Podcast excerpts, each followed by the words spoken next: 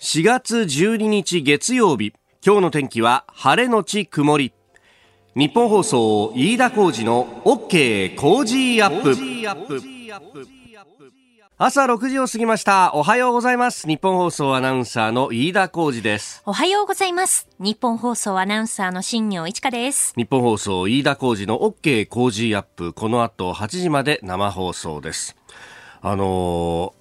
朝方とか、はい、あるいは夜中にこう電話がかかってくるっていうのは、まあ、昔は本当固定電話しかなかったんで、なかなかなかった。で、こんなことがあると結構ドキッとするっていうね。うんうん、えー、あの、今はね、あの、みんなスマホ持ってますんで、まあ、そこまでではないかもしれないですけど、ただ、あのー、ね、スマホなんかだとかかってくるその相手がわかるじゃないですか。はい、で、あのー、この間土曜日にですね、うん、早朝というか朝方ドキッとする電話があって、あの、朝土曜日日の朝ね、7時過ぎぐらいだったんですけど。結構早いですね。そうなんですよ。うん、で、こう、僕寝てたんですけど、こう枕元で携帯が鳴ったんで、あっと思ってパッと見たら、あの、夕刊富士の私の担当だったんですよ。夕刊富士の担当からこの時間に電話かかってくるとはっていう。というのは、私、あの、夕刊富士にですね、えー、毎週火曜日に、えー、掲載、火曜日売りの夕刊富士に掲載でコラムを書かせてもらってるんですけれども、この締め切りがだいたい金曜日のお昼ぐらいなんですよ。はい、だから、金曜日に、まあ、原稿も入れて、で、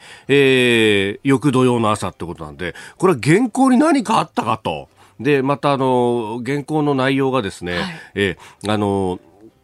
まあ、こいつはなんですけど、もう明日出るんでもう話しますけど、日米首脳会談とか、そのね、あの、先の話とかも含めて、ええー、書いてたんで、これなんかあったかと思ってですね、えー、急いで電話に出たら、はい、何かありましたかっていうふうに、そしたら、いや、飯田さんすいません、あの、原稿とは全然違うんですけど、って言って、うん、ゆっくりと話し始めたんで、はい、何の話かと思ったら、この話だったんですよ。3球目を永田打った抜けばライト上がった伸びる伸びる文句なしのホームランだ。第3号のホームランが出ました佐藤輝明。打った瞬間にホームランと分かる打球は先発の藤浪に大きなプレゼント。そうなんですよ。阪神の佐藤輝明選手のですね。はい。で、あの、金曜で土曜でしょ？土曜の朝でしょ？金曜日のこのね、えー、対 DNA 戦で、うん、場外に飛び出したと。いや、見事でしたね。そう。すごかった。このホームランについてですね、はい、皆さん、なんかコメントくださいよ、みたいな。なんかコメント。マジっすか？いや、ほら、あの、こういう時のね、ね、あの、阪神ネタのコメントっていうと、はい、それこそもうサンスポ読んでるとさ、ダンカンさんとかこう熱く語ってるわけじゃないですか。そうですね。あの、いつかそういうのやってみたいなとは密かには思ってたんですけれども、いや、っていうか、なんでこんな、僕でいいんですかってね、あの、5回ぐらい聞いたね。そんなに聞いたんですか？そうそう。いや、本当僕なんかでいいか分かんないんですけどって言った後にペラペラペラペラ喋ったんだけどさ。話し出したら止まらない。話し出したら止まらない。いやもうね、あの、それがですね、えー、土曜売りの夕刊富士の紙面にしていただいて、えー、あの、後々いろいろ考えたらですね、多分なんですけど、これ全然確認取ったわけじゃないんですけど、土曜のですね、土早朝に、あの、電話一本で叩き起こせる阪神ファンっていねえかっていうところで、きっとね、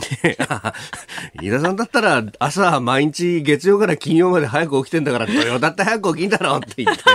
電話くれたのかもしれないんですけど。いや、とはいえですよ、飯田さん。おうおうおうこれで、ついに阪神評論会の道開けましたね。第一歩ですよ、これ。第一歩でお前バカにしてそんなことない。これでまたですよ、阪神の佐藤選手がこと、また素晴らしいこう結果を出したら、きっとまた飯田さんに来ますよ、連絡が。いや来てくれるといいよね。そしたらもう着実にこう、飯田さんのこうキャリアがポンポンポンポンっていってこう、いきますよ。このまま。日本放送アナウンサーにして阪神評論家ってオフィシャルの肩書きを ゲットできますよ。東京のラジオ局で何やってんだって話なんだけどね。逆に貴重なんですよ、だから。そうかそういうことか。そういうことですよ。でも阪神ファンは結構いっぱいいるからな。いや、本当にね、松村さんとかダンカンさんとかじゃなくて、俺なんかでいいのかなって思いながらも、ね、胸張っていきましょう。いやでも、本当、まあ、佐藤選手ね、えー、昨日の試合終了の段階でも1割9分6厘かな。うん、確か2割いってないんだけど、でもやっぱり夢があるよなってっていう話をちょっとね。すごく堂々としていて、鼻のある選手と思えないよね。本当ね、うん、きっとですね、今日のコメンテーターの須田慎一郎さんも、まあ、開口一番から興奮して、えー、ご出演されるというふうに思いますけれどもね。はい、え、あの、ウェブに載ってますんで、よかったらって、よかったらって言うほどでもなく、ただのあの、阪神ファンのおっさんが、えー、あの、居酒屋で喋ってるみたいな感じの ことになっておりますけれどもね。え、えー、阪神優勝っていう見出しが。早くも。もうこれもね、含めて阪神あるあるですから。そうですね。もう昨日はだってほら、あの、今日はね、あのー一般紙がないんで、スポーツ新聞があのスタジオに入ってきてるんですけど、いや、まずいよ、本当にね、スポーツ報知の一面トップ、岡本が目覚めたっていうね。ね目覚めたって書いてますね。いや、これ巨人が目覚めてきちゃうとまずいんだよ。去年だって巨人に対してさ、あの、ダブルスコアで負けてんだから、阪神。ここ勝たないとね、やっぱどうしようもないんですが、ただ、あの、一つ言えるのは、伝統の一戦が盛り上がるっていうのはね、はい、これは楽しみですよ、今年は。そうですね。あの、ね、エンタメトレンドアップでもお知らせしますけれども、ルーキーがね、阪神はすごく今伸びてるっていう情報が入ってきてますからね。ねえ、まあちょっとお、今年のペナントレース全体として楽しみに、今ね、小口和夫アナウンサーの実況がありましたけれども、ショーアップナイター55周年ですから、はい、今年はね、より一層気合が入っておりますんで、えー、ぜひお聞きいただければと思います。あなたの声を届けますリスナーズオピニオン。この OK 工事アップはリスナーのあなた、コメンテーター、私、田新行アナウンサー、番組スタッフみんなで作り上げるニュース番組です。ぜひメールやツイッターでご意見を寄せください。えー、今朝のコメンテーターはジャーナリスト須田慎一郎さん。6時半過ぎから登場です。まずは韓国のソウルプサンダブル市長選挙から現在の韓国とこれから、えー、北朝鮮の情勢も含めてお話しいただこうと思っております、えー、そして7時台ですがまず今日からまん延防止等重点措置が適用されると、えー、東京京都沖縄というところであります、えー、それから福島第一原発の処理水について。えー、明日にも海洋放出の方針決定というニュース週末に動きがありました、えー、それからイランの核合意について、えー、7時半前キーワードは東芝への買収提案、えー、さらに7時40分過ぎスクープアップ。今週末に迫る日米首脳会談についてそのポイントを須田さんに伺ってまいります。今週はメールをいただいた方の中から抽選で毎日3人の方に番組オリジナル防災アルミブランケットをプレゼントします。Cozy up の番組ホームページにもプレゼントゼントの応募フォームがあります。こちらからも応募ができますので、ぜひご利用ください。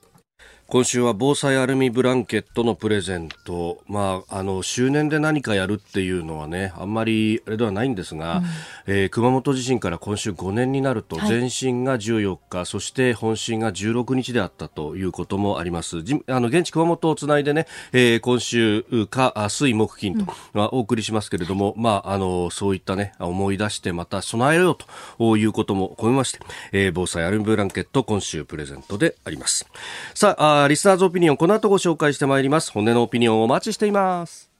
えー、ここが気になるのコーナーです。えー、今日は一般紙が休館日となっておりまして、えー、スタジオにはスポーツ新聞が入ってきております。まあ、スポーツ新聞一面ざっとというのはですね、後ほど、あの、エンタメトレンドアップのゾーンでもやろうと思っております。まあ、松山英樹選手、えー、今、マスターズね、まさに今、ラウンド中というところで、うん、えー、ありますが、えー、首位をひた走っていると、えー、歴史的 V へという形で、まあ、産経スポーツなど一面にとってますね。えー、それから、まあ、あのアメリカへの船出ということでいうと辛坊治郎さんがですね金曜日に、えー、船出をしました。あの木曜日に番組をやってそこでつないでであこれはちょっとひょっとしたら前倒しで出るのかなみたいなことを何度も何度もですね天気がいい天気がいい今すぐ出たいって言ってたんで、えー、匂わせてるなと思ったらですね、えー、金曜日の9時17分に、ええー、関西の丹野輪というところにあるヨットハーバーからいよいよ漕ぎ出したということでありましてまああの今日のお昼ぐらいからかな、え、えー、リアルタイムで、えどこに、あの、船がいるっていうのが、まあ、わかるようになってくるんですけれども、週末は、あの、船のね、えー、AIS という、無線の自動の識別装置から出る電波の様子というのを私もこう追っかけて、えー、見てたんですけれども、まあ、あの、日本近海であればそれ見られるんですが、そこから先っていうのはね、えー、まあ、見らんないというか、お金払えば見られるんですけど、あの、それはちょっと待とうということで、まあ、でも、あの、波は高かったようですけれども、なんとか、まずはは無事に太平洋に向けて出ていったぞという感じです。まあ、この模様はまた、あの、夕方5時にですね、定時連絡という形で、月曜から木曜までは、このズームそこまで優香の中で、え、つなげるときは衛星電話につなぐと。いうことをやっておりまして。なんかあの、金、土、日も、辛坊さんの YouTube の方のね、チャンネルで、えー、定時連絡やってるそうなので、はい、えー、よかったら聞いていただければと。なんか昨日はなんとか繋がったぞって言って上がってたような感じです。えー、そして今日4月12日、あの、今日からですね、高齢者の方方向けのワクチンの接種が始まると、えー、先ほどですね、東京都医師会の鳥居明先生のお話もお聞きいただきましたけれども、えー、まあワクチンに非常にね、えー、関心の高まるところでもあります。で、すでに打ったという方などなどですね、国内外からメールをたくさんいただいておりまして、ありがとうございます。ありがとうございます。えー、まず横浜鶴見区のキョロさん40代の女性の方、私は医療機関で働いていて、先週2回目のワクチン接種をしました。1回目は接種日の夜から軽い筋肉痛が出ただけでした。2回目は周りも結構な割合で発熱していましたが、私は翌日も筋肉痛はあるものの1日発熱なく働けました。ただなんとなくだるい1日でした。そしてその夜に発熱をしました。37.5度行ったり来たりでしたが、翌日1日は寝たり起きたりでした。厚生労働省としては2回目の接種後発熱は6割となっているようですが、発熱する時期も当日の人もいればば私のように丸1日経ってからという方もいるので接種後2日間は要注意な印象ですねと。うんなるほどね、まあ、そうすると結構こう週週週末を前にした金曜日とかにね、あの希望は集中するかもしれないですけど、まあ、そうは言っても毎週金曜だけだと全く、えー、全員接種っていうのは回っていかないと思いますんで、まあ、その辺っていうのはねそれこそあのワクチン休暇の話なんかもね、えー、先週メールいただきましたけれども考えていかなきゃいけないですよね。えー、それから海外からですが、51歳男性の MH さん、えー、ロンドンに在住している日本企業の駐在員ですと。えー私はイギリスの国民医療サービス NHS に登録していて、あ、これまあ、あの、ある意味、イギリス版の、まあ、国民皆保険というか医療制度ですよね、えー、50歳以上は条件を満たしているんで先週金曜にワクチン接種受けてきました。予約すべてオンラインです、えー、オフィスビルの1階で時間指定の予約制なんで私が行った会場は閑散としていて問診接種のゾーンが機能的に分かれていました。過去のアレルギーの有無や服用中の薬などの問診の後私にはアストラゼネカのワクチンが接種されると告げられました。血栓についてのリスクはあついてはリスクの頻度と典型的な症状の説明があって、えー、最終的に、接種を了承しました、えー、接種時の痛みはなく当日体の異常は感じませんでしたが翌日、えー、7度程度の発熱と風邪の引き始めのような寒気だるさを感じましたんで安静にしていました、えー、2日目には接種部位に若干の痛みを感じましたが体調はほぼ正常通りとなってますと、えー、いうことでレポートをいただいております、まあ、それから医療関係の方からもですね、いろいろいただきます。リリパットさん、この方は山口県にからいただきました。内科の開業医さん。えー、高齢者へのワクチン接種に関してかかりつけ医として接種を市の医師会としても市に協力することにしてますが市民の不安に対応するためできるだけ早くクーポンを配布するという方針で最近ワクチンクーポン配布されました。ですがただあの実際の接種はまだまだ先ということででしかも、まあ、あのどのぐらいの数が入ってくるかっていうのも、えー、県が希望をまず各医療機関から、えー、市に希望を出して、それを県がまとめ、国に要望し、そこから県か、国から配布の数が決まってきて、えー、市に降りてくるというようなことなんで、まだまだ決まっていないと。えー、いうこと。その上、えー、医療機関の人たちにも完全に接種が終わってるわけではないと、えー、いうことで、まあ、東京のキー局のニュースだと、もう今すぐにでも打てるみたいな報道になってますけれども、現場はそうじゃなくって、で、このギャップというもので、えー、現場で対応するかかりつけのお医者さんたちは、地元の高齢者さんから、もうせっつかれてるんですというですね、現状を教えて、えー、いただきました。ありがとうございます。まあ、あの、実際はまだまだこれからだし、またその、あの、鳥居先生もおっしゃってましたけれども、あの、自治体によってやり方というのが違って、世田谷の場合はまず高齢者施設からやるよということなんで、殺到しないようにやっていると。まあ、他方、あの、他の自治体によっては電話でね、えー、先着順というようなところもあるんですけれども、ただ、あの、これ、河野大臣も何度も何度も繰り返してますけど、ものはありますからねと。で、あの、今、入ってきてるのはこれしかないけれども、この先物はあるんで、という話をね、えー、ずっとされてますんで、まあ、あの、その辺は冷静にやっていくしかないのかなという感じもあります。えー、たくさんメールをいただきましてありがとうございます。ありがとうございます。引き続きお待ちしてます。さあ、この時間からコメンテーターの方々にご登場いただきます。今朝はジャーナリスト須田慎一郎さんです。おはようございます。はい、おはようございます。おはようございます。よろしくお願いします。さあ、まずはですね、この時間は韓国について、あのー、来年のね、大統領選の前哨戦とされるソウル、プサの市長選挙が行われて、与党惨敗という感じでした。ええ、あのやっぱりソウル市長選挙というか、ソウル市長っていうのはね、はい、え将来の大統領有力候補ですから、えそれを誰選ぶのか、どっちが取るのかというところで、大きな試金石になってくるんだろうと思うんですけれども、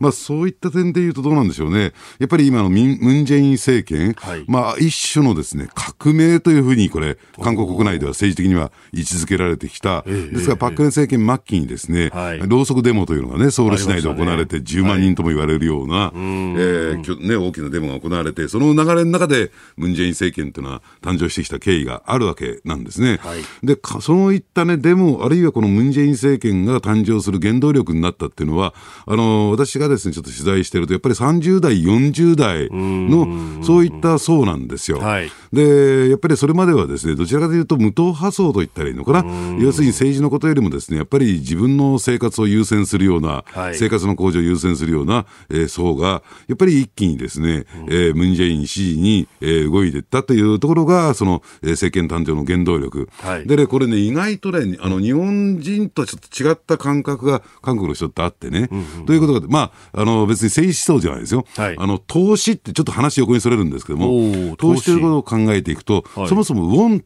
うん、あのね、あの、ドルと、ね、あの、連動してるというかですね、ええ。えー、まあ言ってみれば、あの、完全に連動している通貨じゃないですか。日本のようにですね、そのマーケットで、はい、えー、プライスが決まっていくような、ですから非常にですね、為替の動向に関して敏感なんですよ。は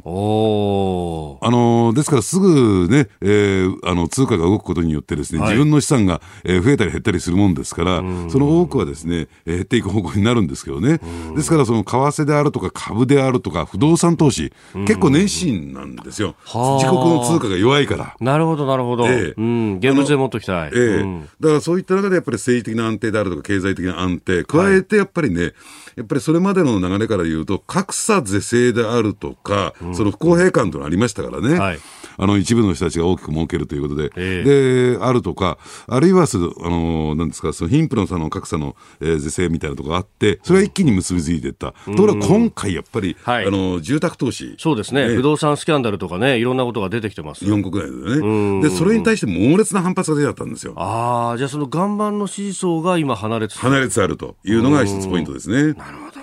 えー、まずは韓国の情勢。ここが気になるプラスでしたさあ、7時台もコメンテーターの方々とニュースを掘り下げてまいります。今朝はジャーナリスト須田慎一郎さんです。よろしくお願いします。はい、お願いします。お願いします。えー、メールやツイッターでもね、様々あいただいておりますけれども、うん、この、まあ、あの、朝鮮半島情勢についてっていうのは、まあ、あの、あとは北朝鮮のね、話で、その、潜水艦の新しいのを作っただとかいろんな話が出てきていて、うん、まあ、その辺っていうのもこうどうなっていくかっていうのがね。ただね、経済的に見ると、えええー、ね、あの北朝鮮の外交官がみんな出国してるでしょ？あなんか在平壌の、えそうですよね、在外交換の人たちあの生活必需物資が入ってこないっていうことでね、あのまあ、生活が維持できないってことなんですが、はい、相当逼迫してるんだろうな、中朝国境地帯が止まってるってことで、相当逼迫してるんだろうなと、むしろね、えー、そのあたりのところがちょっと気になりますよね。あこれねあの、中国は結構、まあ、裏支援とかっていうのは昔から言われてましたけれども、えー、どうなんですかね、やっぱコロナでそういうのも止まってるっていうのがあるんですかね？まあ、だから、それ言えるのはいいけれども、要するにコロナに対する対策っていうのは、医療体制っていうのが非常に脆弱じゃないですか。かやっぱりそこも怖いというところで、どこまで、えー、経済が持つのかっていうのもね、えー、で韓国が一番期待されてるところではあると思うんだけども、はい、今、韓国はこういう状況ですから、そこもなかなか期待できないと、でアメリカも振り向いてくれないっていう。はい。えーなるほど。で、まあね、えー、東京オリンピックボイコットカードを切ってきたけれども、ええ、それもどうかと。まあ、あんまりこれも注目されてないっていうね。うもうちょっと裏目裏目に出てるなという感じがしますよね、ここ最近ね。まあ、あの、韓国の大統領、レームダック化すると反日カードを切ってくるという話は昔からありますけれども、むしろこう、北朝鮮にどんどんとこう、援助カードを切るみたいなことになりますかね。ただ、それを切ったときに、え、じゃあ果たして韓国国内世論がついてくるのかどうなのかっていうね、えそこに対してはもう保守っていうか、えーね、うん、そこの人たちは、もうものすごい反発してますからね。すでに反発してますよね。えーはいうんえー、この後も、まあ、コロナの話であるとか、日米首脳会談についてなどもお話しいただきます。今日もよろしくお願いいたします。はい、お願いします。ここで、ポッドキャスト、YouTube でお聞きのあなたにお知らせです。日本放送飯田浩二の OK コージーアップではあなたからのニュースや番組についてのご意見をお待ちしています。ぜひメールやツイッターでお寄せください。番組で紹介させていただきます。あなたと一緒に作る朝のニュース番組飯田浩二の OK コージーアップ。日本放送の放送エリア外でお聞きのあなた。そして海外でお聞きのあなたからの参加もお待ちしています。では最初のニュース7時台こちらです。まん延防止等重点措置今日から東京、京都、沖縄の3都県で適用。新型コロナウイルス対策のまん延防止等重点措置が今日から東京、京都、沖縄の3つの都府県で適用されます。京都と沖縄は5月5日まで東京は5月11日までとなっております。すでに大阪、兵庫、宮城の3府県には適用されているということで、これで6つの都府県に拡大ということになります、ね、あのやっぱりね、あの緊急事態宣言とどう違うのかっていうところなんですけれども、はい、やっぱり特定地域、市区町村、ねえー、単位で、うん、えー、それが指定できるっていうところが大きな違いなんですけれども、えー、ただ私、思うんですよ、やっぱりこういう緊急事態宣言にしても、ですねまん延防止等重点措置にしても、ですね、うん、ある種、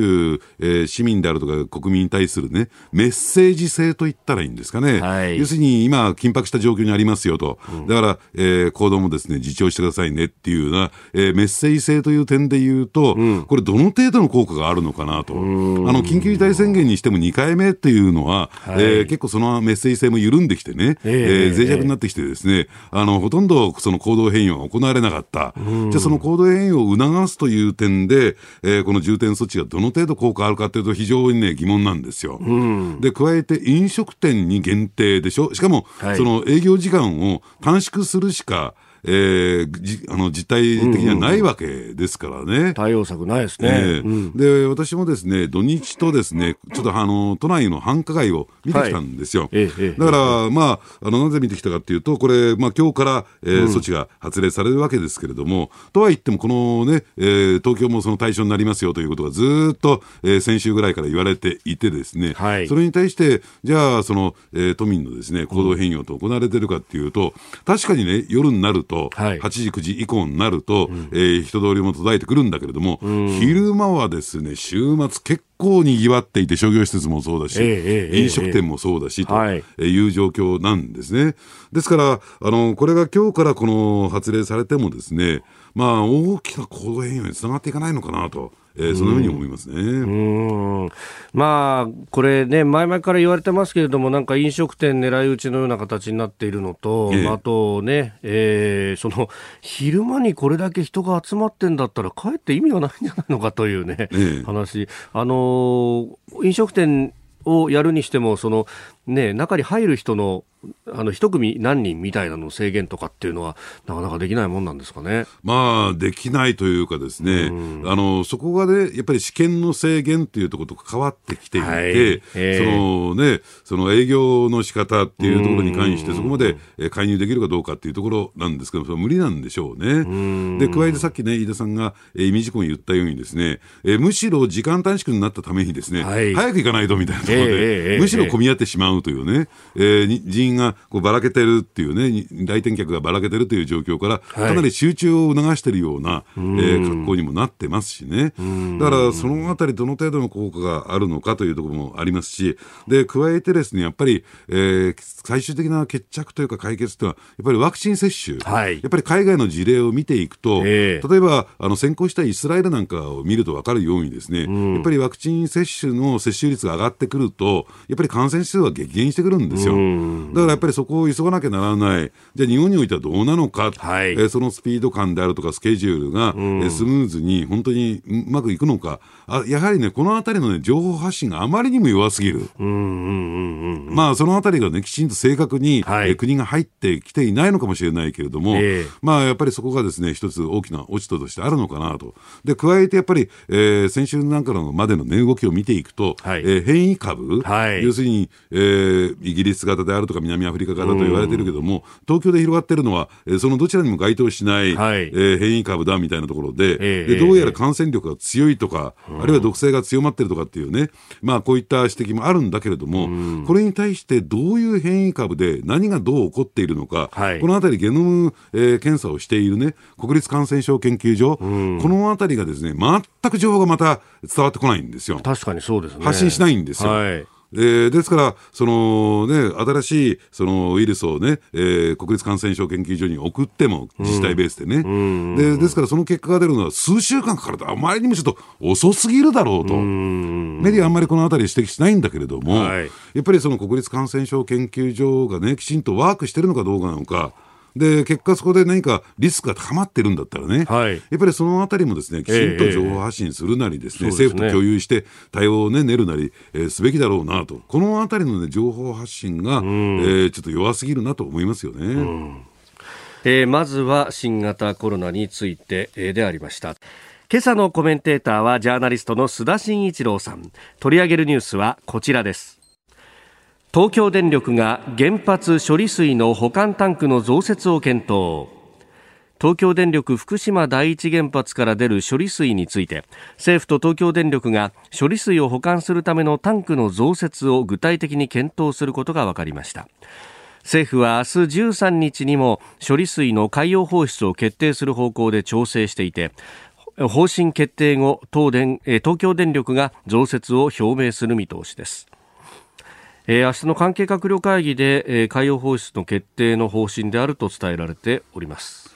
まあ、これについてもですね、まあ、ギリギリのタイミングというかも、先送りするわけにいかなかったということなんでしょうけれども、はい、ただそもそもね、えこの処理水に関して言うとですね、そのトリチウム濃度に関しても、え。まあ、トリチウム以外にも、他の放射性物質もちょっと若干含まれてるんですけどね、はい、まあ、その濃度についてもですね、うん、えー、海洋放出が認められている日本国内の他の原発、あるいは世界各国のですね、原発と比べても、うん、えー、遜色ない水準に基準になってきて、いるわけですから、基本的にはこれ、海洋放出しても、え科学的に言えばね、はい、えー、何何かこう大きな影響が出るかっていうと、えー、そういったことはないというレベルになってるわけなんですよ。はい、ただ、一点違うのはですね、やっぱりあの事故を起こした原発の処理水であると、あの事故を起こしてないところと起こしたところは若干状況が変わってきますんでね、え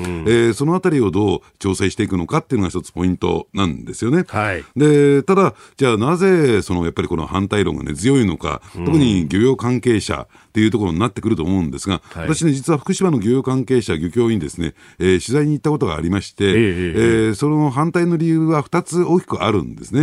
で、1つは何かというと、やっぱり東京電力の姿勢、スタンスと言ってるんですかね、はい、説明責任と言った方が分かりやすいかな。あのやっぱりそういった漁業第一線に対して、えー、きちんとこれまでほとんど説明してこなかったと。ね。えー、まあ、だから、えー、東京電力がきちんと、えー、漁業関係者と向き合ってですね、えー、状況説明であるとか情報提供が、えー、行われてなかった。これに対する不信感っていうのが1点目ある。うん、で、2点目としてはですね、あ、なるほどなと思ったのは、えー、漁業というのは、ただ単純に魚を取ってきて、うん、えー、港にですね、陸揚げすれば、それで終わってしまう、それで成立するものではないと。はい、やっぱりその流通がきちんとワーク、機能していてですね、初めて漁業というのが成り立つ。はい、ですから、えー、福島がですね、本格漁業が開始されるまでですね、やっぱりその流通業者をちゃんと支えていかなきゃならない。はい、そういった点で、で、えー、東京電力に対してそこをきちんと保証をしてくださいねと、バックアップしてくださいねと、分かりましたという約束があったにもかかわらず、それが途中で打ち切られちゃってるんですよ。今、今現在、その流通業者に対する、はい、えー、支援であるとか保証が行われてない、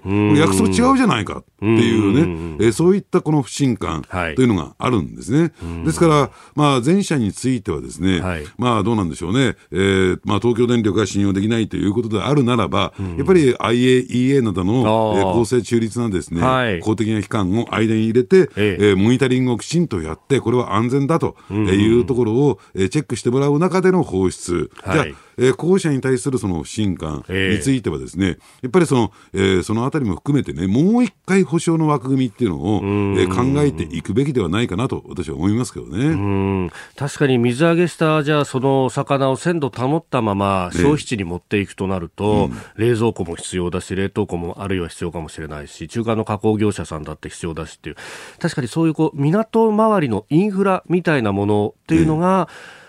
確かに小名浜とかあの辺りこう取材しても、もともと津波でやられてしまったところでもあると、うん、でその後再建をしようとしたときに十分な支援が得られなかったであるとかっていうのは、確かにちょっと忘れられているところではありますけど、これ重要ですよね。で、そうするとですね、やっぱり他のね、えー、漁港へ持ってってしまうんですよ。はい、えー、えー、で、それが定着してしまうと、うん、もう福島の漁港に上がってこないっていうことになっちゃいますからね。でそうすると地元漁業にとってみると大きな、えー、これは経済的損失が発生するので、はい、その辺もきちんとやってくださいねっていうことを言ってきたんだそうですけどね。これだから鶏が先か卵が先かみたいなもんですけど、うん、魚が上がらなくなったらやっぱりそのインフラはいらないじゃないかってことになって、いつまでたっても整備されないってことがありますもんね、えー、だからまず周り整備してでそこから魚上がってくるようにするとかっていう全体を作んなきゃいけないわけですよね。ねで加えてもう一つはやっぱり海洋放出が始まった際の風評被害ですよね。はいえー、で本来だったら今年の春からですね本格漁業が始まるはずだったんだけども、はい、海洋放出が始まった時に果たして買ってもらえるのかどうなのか、うん、ねえー、もうね福島近海のですね、はい、海洋資源でかなり回復してきている、ね、そうらしいですね。だからもう、自分たちは自信を持って、はい、えー、魚を取ってくることができるし、うん、まあ、味についても品質についてもですね、自信を持った魚を取ってくることができると。はい、ただ、風評被害が起こってしまうと、それは一切合切無駄になってしまうと。これ何とかしてくれみたいな。だから、そのあたりについてですね、確かにその風評被害に対する保証も必要だけども、はい、起こらないようにね、要するに、えー、消費者に対する情報発信であるとか、提供っていうのは、私は必要になってくるんじゃないかなと思いますけどね。うんこれね、あの現場の方々はもう、もう上がった魚は基本全部モニタリングで調査をして、ええ、で国の基準や県の基準よりもっともっと厳しい基準でもって、うん、そこをクリアしたもんじゃないと出荷しないよっていう話で、今も試験操業でもやってるんですよね。え、でそれをなんか、あのー、数字もほぼリアルタイムに近い形で出していて、ホームページで誰でも見られるようになってると。だその辺、ここまでやってるんだからさっていうね、うん、これをちゃんとこう知らしめてくれるだけでもいいからっていうなんか切実な思いを聞きますねどこまで消費者にそれの情報が伝わってるのか、ね、そこですよね。自分たちはもう全部クリアにして出してるんだけれどもと。ねなんかイメージばっかり先行してないかと。そうなんですね。で、加えてね、やっぱりね、質の点でも、その安全性じゃなくてね、ええー、魚、魚介類の質の点でも、クオリティの面でも、相当にいい、やっぱり豊かな海なんですね、あの一帯っていうのは。もともと常磐ものって言ってね、そうですね。築地でもこう、高値で取引されるような、良いお魚が上がるところなんですよね。えーそのあたりもですね、クオリティっていう点でも、うん、要するに他のね、産地のものよりもリードしている状況っていうのはあるんじゃないかなと思いますけどね。うん、えー、で、えー、続いてのニュース、こちらのニュースです。イラン原子力庁核施設がテロ攻撃を受けたと発表。イラン原子力庁は11日中部ナタンズの核施設がテロ攻撃を受けたと発表しました。攻撃を仕掛けたのはイランの産業的政治的進歩に反対する勢力と主張していますが妨害工作を指示した可能性のある国の名前や組織の名前を特定するまでには至っていないということです。えー、当初はウラン濃縮施設の電気回路の一部で故障が発生したとしていたんですがその後国営テレビが伝えた声明でテロ攻撃であったと発表したということです、うん、まあどの程度の規模の、はい、まあ、テロなのかどうなのかっていうの今ね、えー、判断が分かれているところなんですけども事故なのかね、うんはい、えー、そのあたりも詳細がちょっと伝わってきてないので、えー、ねえー、えー、なんとも言えないんですけれども、うん、ただまあいずれにしてもですね、えー、まあ様々なことが動き始めている。やっぱりアメリカのねバイデン政権発足とともにですね、うん、やっぱりイランとの関係修復、はい、えー、核合意との,、えー、の復帰っていうね方向性を打ち出してきたのでそれに対する政治的な駆け引きみたいなね、うん、えー、側面も私は強くあるんじゃないのかなと。でただそのイランのバックには、えー、中国、ロシアがついてるということで、はい、えー、そのあたり含めてね、ただ単純にイランの核開発だけではなくて、その中ロの思惑と含めてね、うん、どういう綱引きが進んでくるのかなと。で、加えて、あれですよね、あのやっぱり今、アメリカが、はい、えー、明確に打ち出した、えー、対立軸というのは、うん、ある意味でこう民主主義国家と全体主義国家といったらいいんですかね、権威主義国家というね、はい、えー、えー、ことを使ってますけれども、はい、そういった中で、やっぱりイランというのもそういった、えー、陣営に、えー、まあ、あのカウントされてしまうね、はい、えー、ところもありますんで、その全体の対対決、対立の構図の中で、うん、この、えー、イラン問題というのはどう、えー、動いていくのかっていうのが一つ大きな注目なんだろうなと思いますね。うん。これ、本当、考える上でいろんな変数がやっぱりあって、で、あの、すでにメディアで報じられているところで、一部そのイスラエルっていう名前が出たりなんかもしますけれども、一方でイランはイランで大統領選目前にしていて、この強硬化強硬派からするとこう対立しているイスラエルが何かことを起こしてくれた方が自分たちにとっては有利だなんていうふうに見る向きもあったりするらしいですね。ね。そうなんですね。国内のその政治的なある種の対立っていうのも、はい、結構激しいものですからイランの場合はね。その融和派と強硬派、えー、とのえー、間のぶつかり合いっていうのもね、まあ、綱引きと言ったらいいんですか、はい、えー、もうですね、激しいものがあるから、そういった意味で言うと、まあ、今回の、えー、このテロだと、テロ攻撃だというね、えー、ところも、えー、国内的な、えー、向けのですね、はい、えー、部分もあるのかなと思いますけどね。うん。国営テレビが伝えている声明って考えると。うん、うん。で、まあ、他方、その、イスラエルからすると、イランがこれ以上、こう、核開発を進めるっていうのは、もう、全く許せないと、ええ。うん、まあ、イスラエルは過去ね、はい、あのイラクのオシラク原子炉、はい、えー、施設をですね空爆するっていうね、とんでもないことをしでかした、えー、はい、前歴があるので、えー、ただ、あの時のですね、まあ、中東戦争が、えーね、リアルな問題として、えー、あった、えー、時代とは状況違いますから、はい、えー、イスラエルはイスラエルで今度、えー、強硬派とね、国内の穏健派の間でまた綱引きがあるというところがあるので、まあえー、国が、ねまあ、まとまってるという状況ではないですからね。えー、この時間須田慎一郎さんとお送りしてまいりました。今朝のコメンテーターはジャーナリスト須田慎一郎さんです。引き続きよろしくお願いします。はい、お願いします。続いて教えてニュースキーワードです。買収提案。イギリスの投資ファンド CVC キャピタルパートナーズから2兆円規模での買収提案を受けている東芝は9日提案の検討には相応の時間を要するとの永山治取締役会議長のコメントを発表しましたまた詳細な情報を受け取った場合には慎重に検討していくとする声明を発表しております。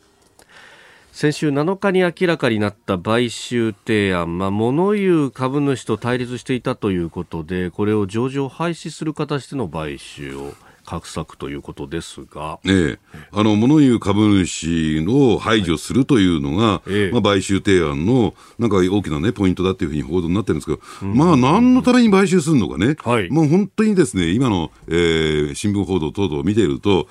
理解できないんじゃないのかなと、だってあのほとんど成長戦略が描けていない、はい、えー、企業ですよ、東芝って。じゃあ、買う側にとってね、買収する側にとってどんなメリットがあるのか、うん、全くそのあたりが、うん。ね、えー、見えてない、はい、えー、ということなんですけれども、ずばり一言で言ってしまうとですね、ええ、これ東芝の経営トップ、車谷社長のですね、自己保身です。自己保身？ええ、うん、要するに物言う株主からクビになね、えー、されそうになったので、で、自分の身を守るためだけのですね、うんうんうん、まあ、あの、元の古巣ね、CVC、はい、えー、キャピタルパートナーズと測ってですね、はい、連携して、ええ、要するにその、えー、首を取りにした、えー、株主をですね、排除しようというね、ですからなんか将来なんかこう東芝こういう方向に持っていこうとか、はい、こういう戦略があって、えええー、そのために、えー、賠償してもらおうとかっていうことにあるわけではないんだっていうことをね。あ、そうなんですね。そうなんです。まあ、そのことを前提に置かないと、はい、この買収計画、買収提案のです、ね、本質は見えてこないんですよ。なるほどでもう一つ言えばね、えええー、東芝の、まあ、ウィークポイントっていうとですね、はい、メインバンクないんですよ。もはやないんですか、ね、ええ、かつては。旧三井ですから、ええ、あの、え、三井住友銀行というところだったんですが、もともとですね、この車谷さんというのは、はい、あの、旧三井、三井住友銀行出身なんですね、バンカーなんですよ。だから別にこういうメーカーというのかな、はい、えー、事業会社のですね、えー、経営に関して、えー、まあなんか非常にこうね、えー、ずっと長く携わってきたわけではなくて、まあ銀行員ということで来ました。はい、ね、えー、ところがですね、まあいろいろ問題があってですね、もうもうそのメインバンクとは縁切りされてましてね、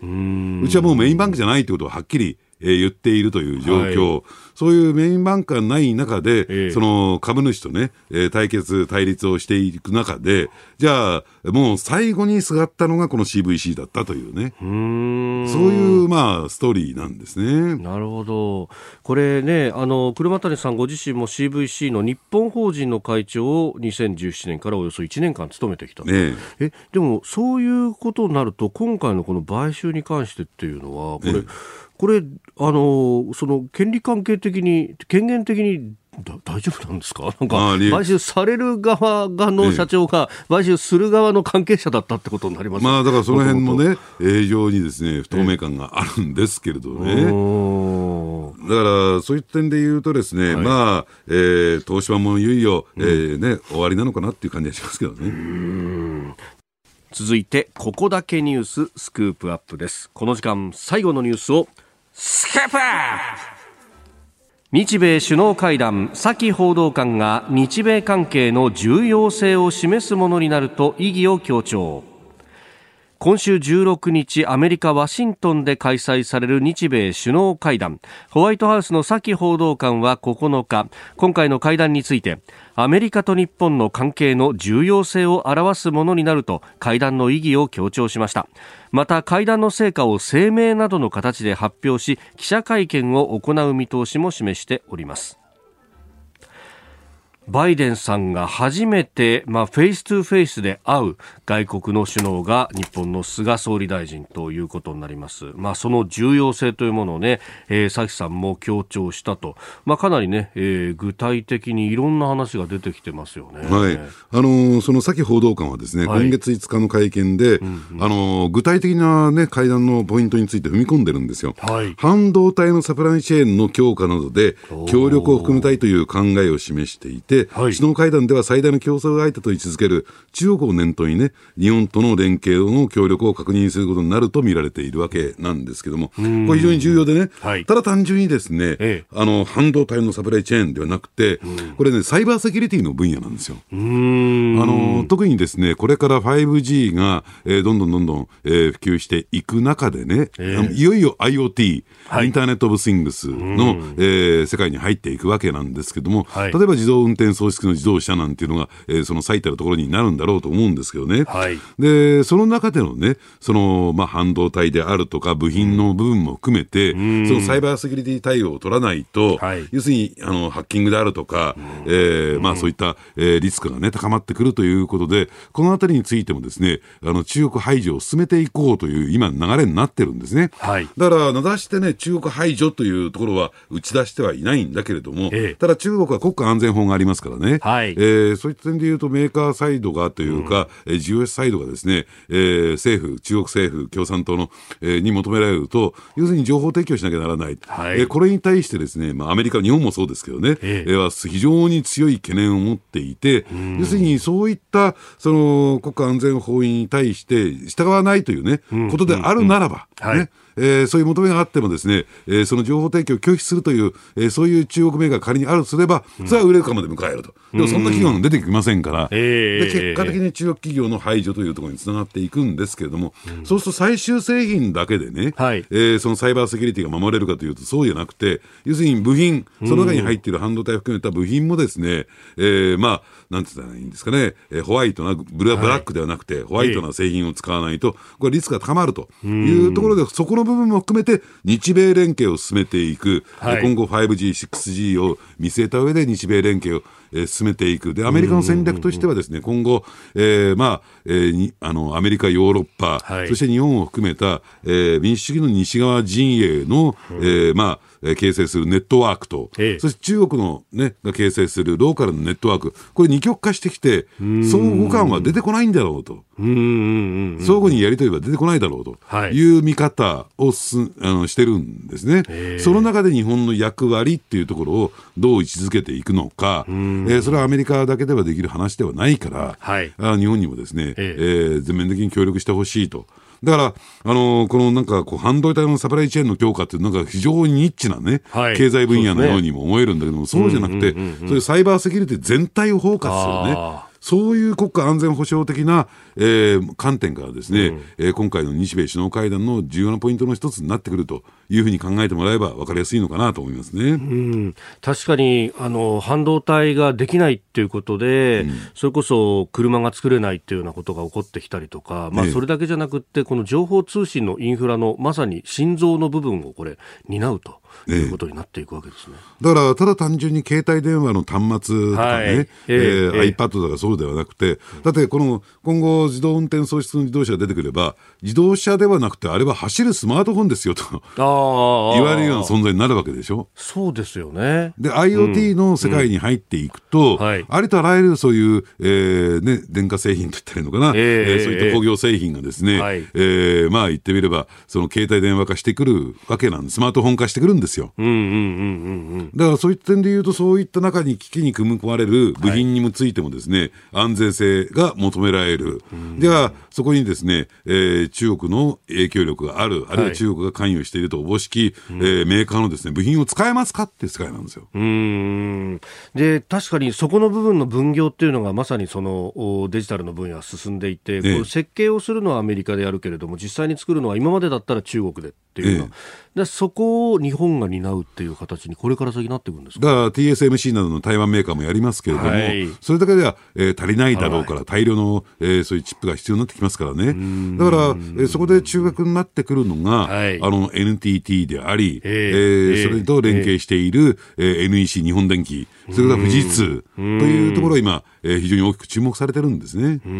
ンあのベースがありますからね、そういった企業は。まあ、今までのこうベースがある、はいはい。うん、そうすると、まあ、その今までのこうやり方って、まあ、ある意味のこう垂直統合みたいな感じであの自分たちが仕様を作ってそして作るっていうところまで一気通貫でやるみたいなことがありましたけれども、まあ、今後っていうのはどうなっていくんですかね、その辺も作る専業に日本はなっていくんですかね？いや、あのですからまあ専業にもなりますし、うん、で加えてですね、その認証、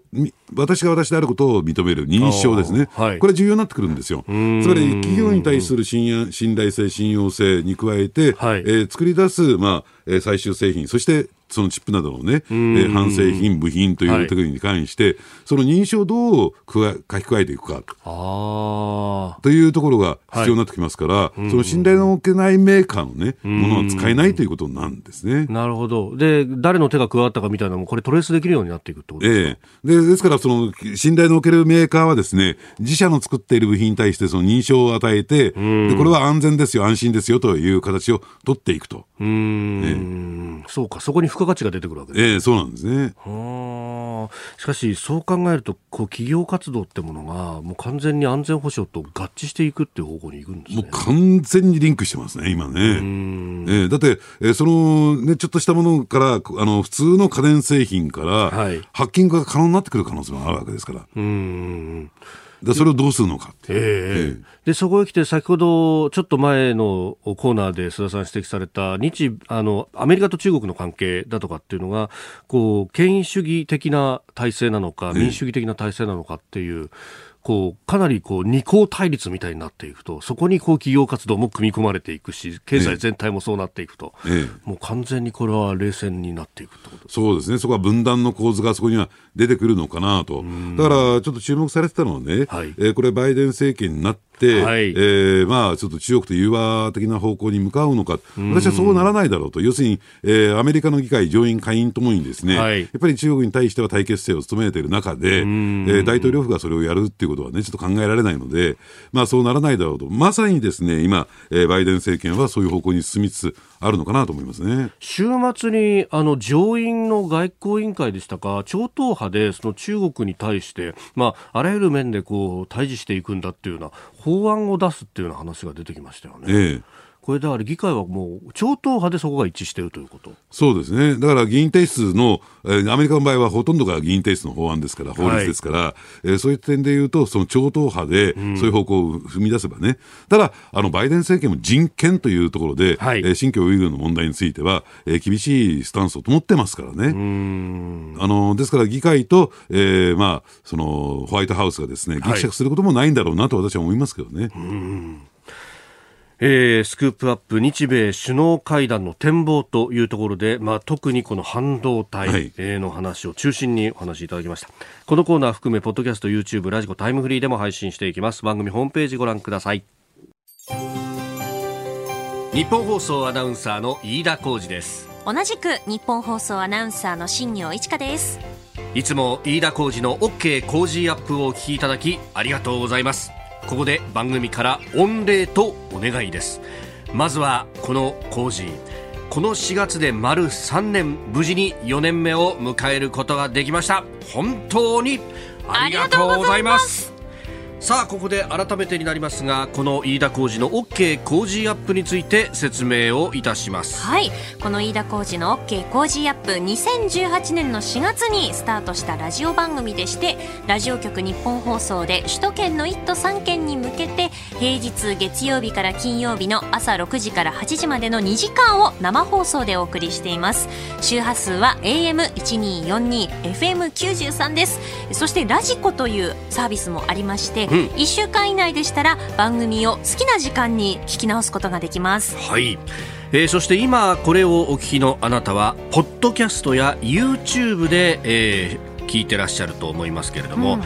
このラジオ放送をですねダイジェスト版として編集してお送りしているわけなんですね、えー、こちらも多くの方にご愛聴いただいています。本当にありがとうございます。ありがとうございますそしてお願いというのはここからでございます。先ほど申し上げましたラジオ放送の世界では2ヶ月に一度お調べ週間という期間がやってまいります、まあ、テレビではね毎日そうなんです行われてますけどもね、はい、はい、